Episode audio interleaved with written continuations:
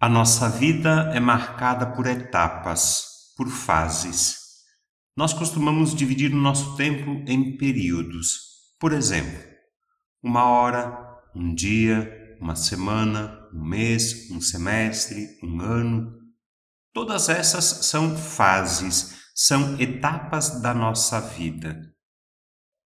Na liturgia da igreja também nós temos uma divisão do tempo. O ano litúrgico se divide em diversas fases, com características específicas. Algumas fases são mais breves, outras mais demoradas. Faz parte do ano litúrgico o Advento, a Quaresma, o tempo do Natal, o tempo da Páscoa, o tempo comum. A primeira etapa do ano litúrgico se chama de Advento. Começamos hoje, dia 27 de novembro de 2022, um novo ano litúrgico. Estamos no primeiro domingo do Advento. Este é um tempo de espera e expectativa. Esperamos o quê? Esperamos o Natal. O Natal celebra a primeira vinda de Cristo, que aconteceu há mais de dois mil anos. E a cada ano, no dia 25 de dezembro, nós celebramos com alegria e festa o Natal, comemoramos o nascimento de Jesus. O Advento nos lembra também que vivemos na expectativa da segunda vinda de Cristo. Vivemos na expectativa da parousia, um nome meio estranho, mas que significa a segunda vinda de Cristo, a vinda gloriosa de Jesus no fim dos tempos a parousia. Quando será? Como será? Não sabemos. Sabemos apenas que Jesus virá uma segunda vez. É isso que nós rezamos quando professamos a nossa fé. Nós rezamos assim: Está sentado à direita de Deus Pai Todo-Poderoso, de onde há de vir julgar os vivos e os mortos. Cremos, sim, na parousia. Cremos e vivemos na expectativa da segunda vinda de Cristo. Entendido? Tranquilo? Tudo certo?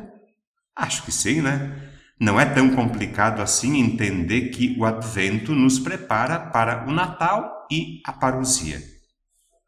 Agora eu tenho uma pergunta: como viver esse tempo de Advento? Qual a melhor maneira de viver esse tempo de espera e expectativa? Esperar sentados para não cansar? Esperar de braços cruzados? Não, né? Então, o que fazer? O que não fazer?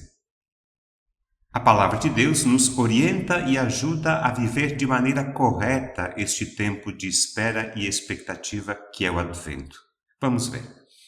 Na leitura, o profeta Isaías diz que este é um tempo de ir ao encontro do Senhor, para que ele nos mostre os seus caminhos e nos ensine a cumprir seus preceitos. Este é um tempo de deixar-se guiar pela luz do Senhor. Com isso, nós já temos duas ações práticas. Primeira, ir ao encontro do Senhor. Segunda, deixar-se guiar pela luz do Senhor. O refrão do salmo apresenta uma terceira sugestão: viver com alegria. E acrescenta o motivo da nossa alegria: porque vamos à casa do Senhor. Na carta aos Romanos, Paulo diz que este é um tempo de despertar, de acordar, porque a salvação está mais perto de nós. De fato, Advento é tempo oportuno para mudar de vida. Paulo diz assim: Despojai-vos das ações das trevas e revesti-vos do Senhor Jesus. É como se ele nos dissesse: mudem de vida. Esta é a quarta atitude: mudar de vida. No Evangelho, Jesus faz este apelo: Ficai atentos, ficai preparados vigiai. Com isso, nós identificamos nas palavras de Jesus uma quinta sugestão prática para o advento: a vigilância. Então, perceberam? A palavra de Deus nos apresenta hoje um programa de vida, cinco atitudes para melhor viver esse tempo de espera e expectativa que é o Advento. Vamos lembrar as cinco ações práticas? Primeira, ir ao encontro do Senhor. Segunda, deixar-se guiar pela luz do Senhor. Terceira, viver com alegria. Quarta, mudar de vida. Quinta, vigiar. É assim, é vivendo desse jeito que nós nos preparamos para o Natal e a parousia.